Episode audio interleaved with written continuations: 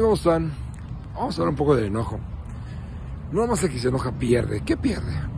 Según la Torah, una persona que se enoja, por más categoría que tenga en todos los sentidos, las neuronas del cerebro de la memoria se queman. Entonces, la persona pierde memoria. Pierde memoria. No en balde, hay mucho este, Alzheimer y todo ese tipo de cosas. Hoy en día, pues, tantas cosas que nos envuelven en el tráfico, en las prisas, en las carreras, que nos hacen enojar, nos molestan.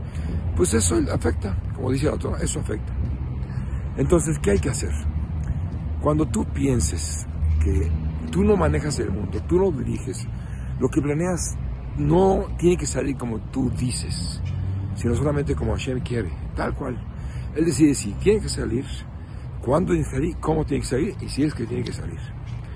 Si, así lo, lo, determinas en tu corazón, tal cual, no en tu cabeza, en tu corazón, y así lo sientes, no te, no te puedes enojar de nada. Porque lo que está pasando en cualquier momento de toda tu vida, cualquier cosita, por más que te duela, te lo mandó Dios y es para tu bien. Es para tu bien. Te conviene que esté pasando lo que está pasando. Si así lo piensas, no existe que te puedas enojar. ¿Qué es de Dios? Y aparte Dios te lo manda para tu bien te quita no te limpia, te previene cosas peores y, te, es para tu beneficio. Entenderlo así, saberlo así, sentirlo así, te evita cualquier coraje en cualquier momento.